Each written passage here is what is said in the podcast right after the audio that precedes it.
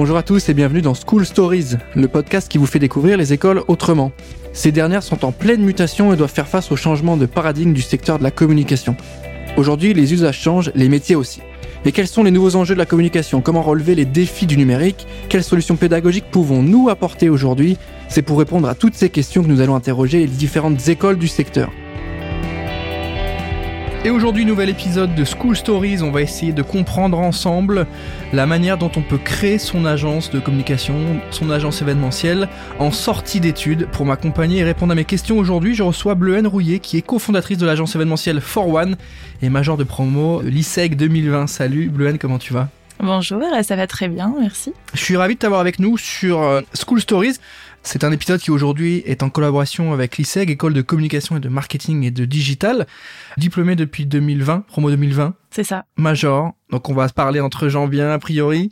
Tu es aujourd'hui entrepreneuse, tu as monté ton agence. Explique-nous un petit peu dans un premier temps d'où tu viens, ce que tu fais aujourd'hui. Très bien. D'où je viens, je viens de Bretagne et aujourd'hui euh, j'habite à Nantes pour mon parcours, donc euh, après un lycée ES, euh, e dans lequel j'avais aussi une option audiovisuelle et en section européenne, parce que j'aimais déjà à l'époque me rajouter euh, pas mal de pas mal de choses dans l'emploi du temps. C'était quoi C'était deux heures en plus ou une heure en plus Trois heures d'audiovisuel et l'européenne c'était deux heures en plus et quelques cours d'histoire en anglais. Oui, donc les vendredis qui étaient à 15h, on oublie. Ah oui, non, ça, ça n'existait pas les mercredis après-midi non plus. mais mais c'était sympa parce que on découvre, on apprend plein de choses déjà. Et suite à ça, c'est la, grande question en fait de tous les lycéens. Qu'est-ce qu'on fait de sa vie? Euh, Vers quoi on va? Alors je savais ce que j'aimais faire.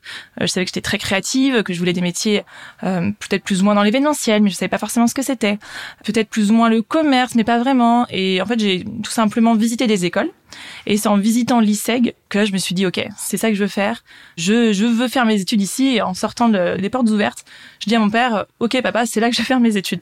Puis il me dit, ouais, calme-toi, il y a quand même euh, un concours à passer, tout ça. Et euh, donc j'ai passé ce concours que j'ai eu et j'ai pu faire mes cinq ans d'études à l'ISEC, donc euh, jusqu'au master 2.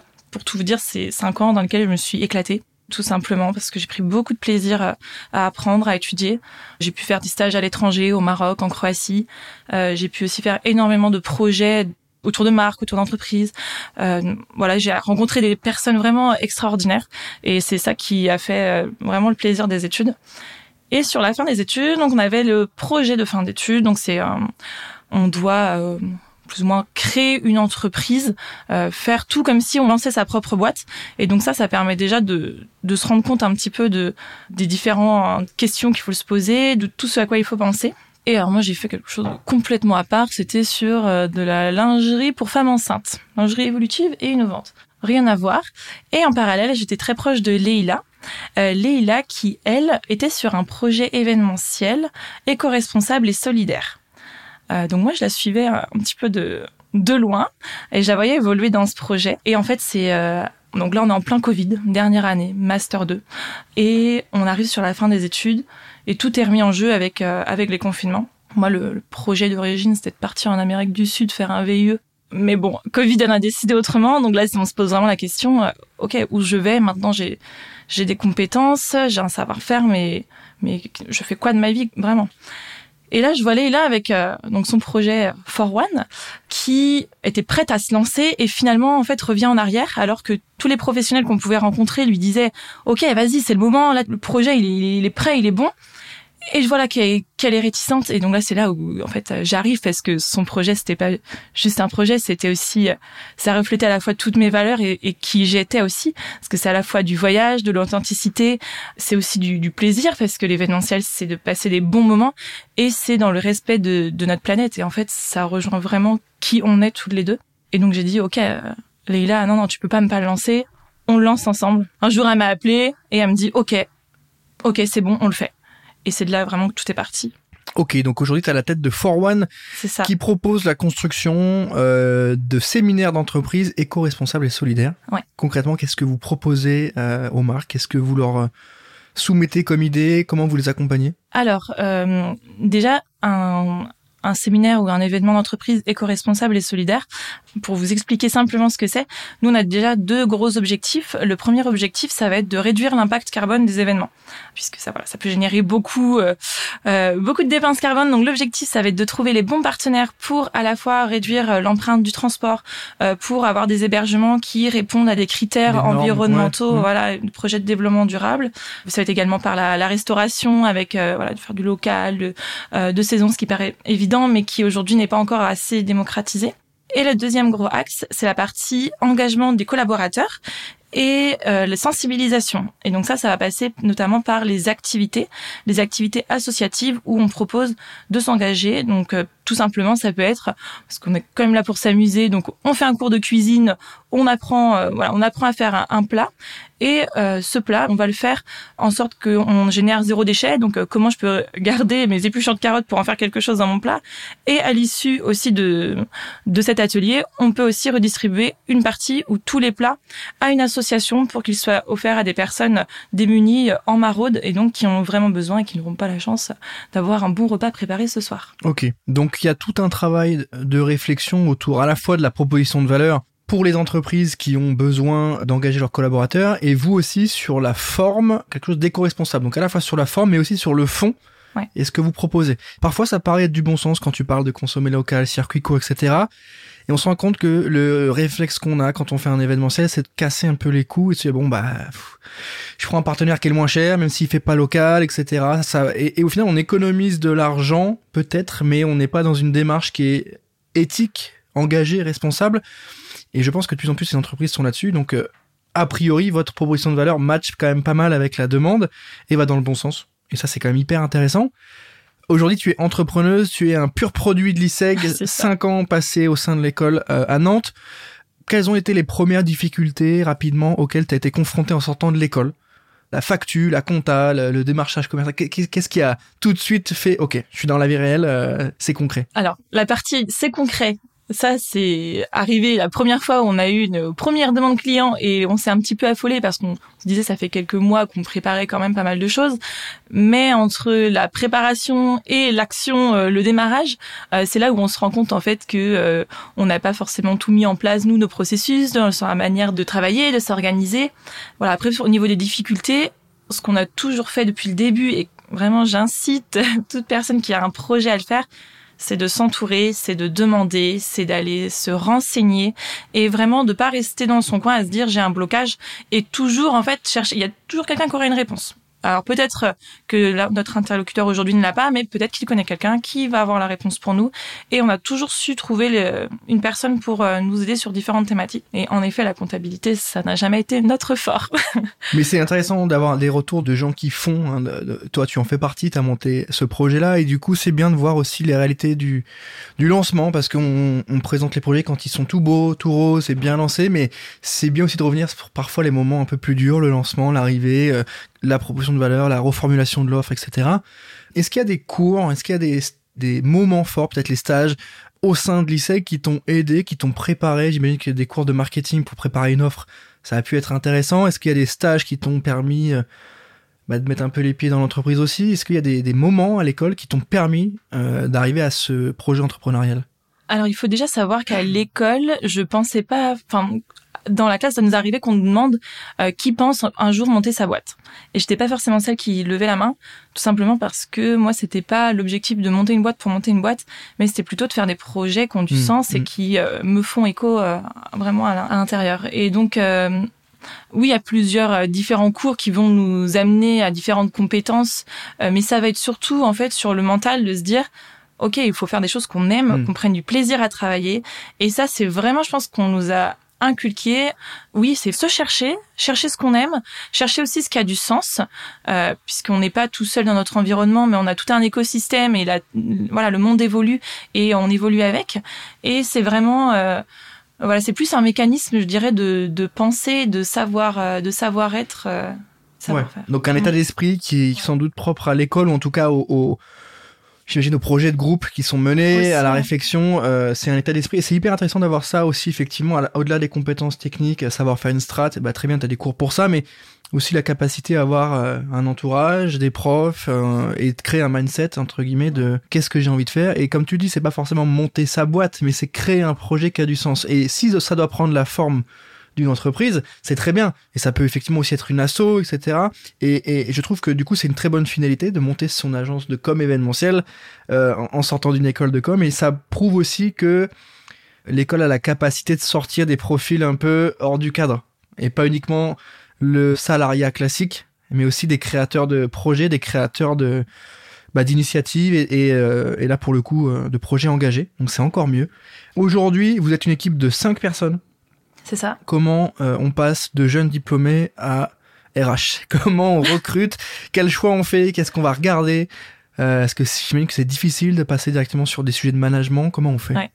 On apprend beaucoup euh, sur le terrain, mais euh, voilà, on apprend aussi à, à- On évolue dans la manière de faire. hein. On voit euh, des petites euh, choses auxquelles on pensait pas avant. Maintenant, on va les prendre en compte quand on va recruter de nouvelles personnes. Euh, L'idée, c'est d'avoir euh, quand même une équipe qui soit euh, qui soit vraiment unie, euh, qui soit dans les mêmes euh, voilà qu'on ait tous c'est quand même les mêmes valeurs euh, profondes. Mais derrière on a besoin de, de compétences à la fois différentes de, de profils qui se complètent. À la fois on a des parties où on a besoin d'être très rigoureux sur euh, notamment les thématiques RSE qu'on essaye d'approfondir euh, au fur et à mesure au maximum. Et en parallèle on a besoin aussi de profils très créatifs dans l'événementiel c'est indispensable.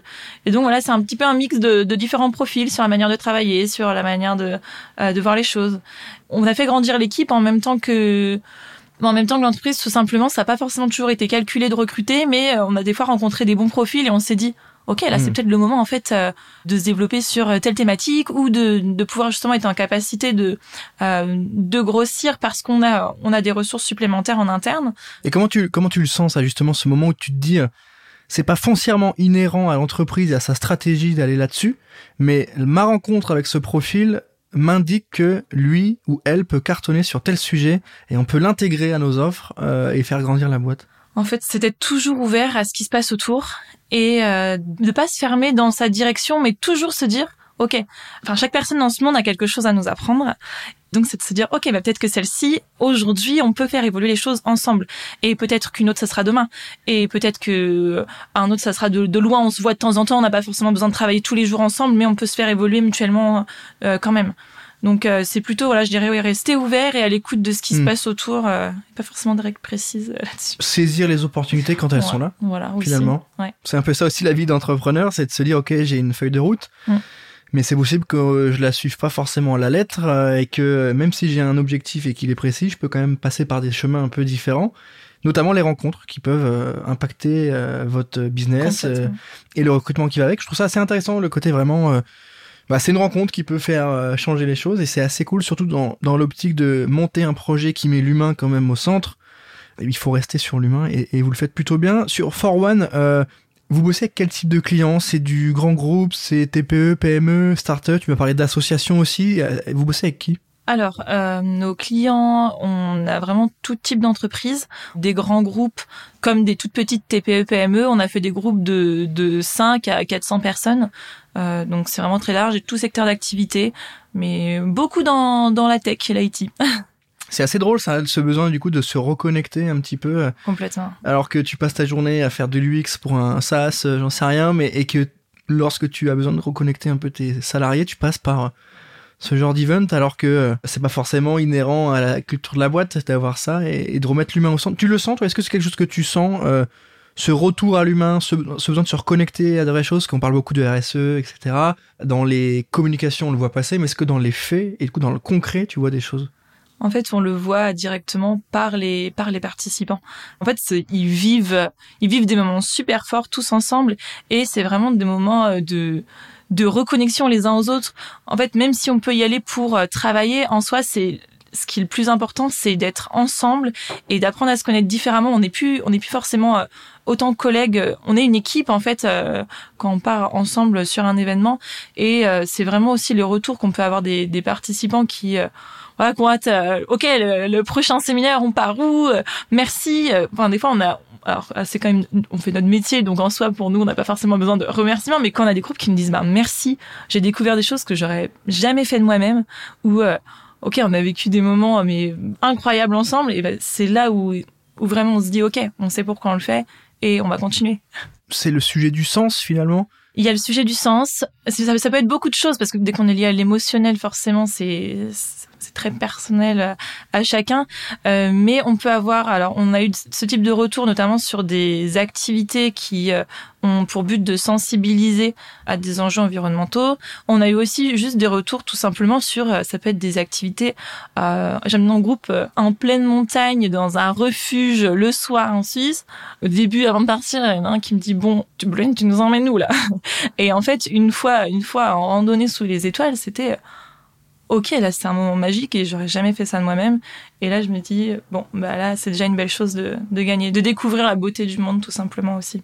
Qu'est-ce qui est inhérent à la création d'une agence de com euh, événementielle qu'on retrouve pas dans d'autres entreprises? Qu'est-ce qui va faire la différence euh, Est-ce que c'est l'humain? Est-ce que c'est le côté on propose des choses euh, et on n'est pas sur de la science dure, on est sur la science sociale, de, la com, etc. Qu'est-ce qui va faire que créer une agence de com événementielle sera pas créer un SaaS, euh, créer une boîte de compta, créer une boîte de, de, de finance Je pense qu'il y a beaucoup de, de relationnel là-dedans.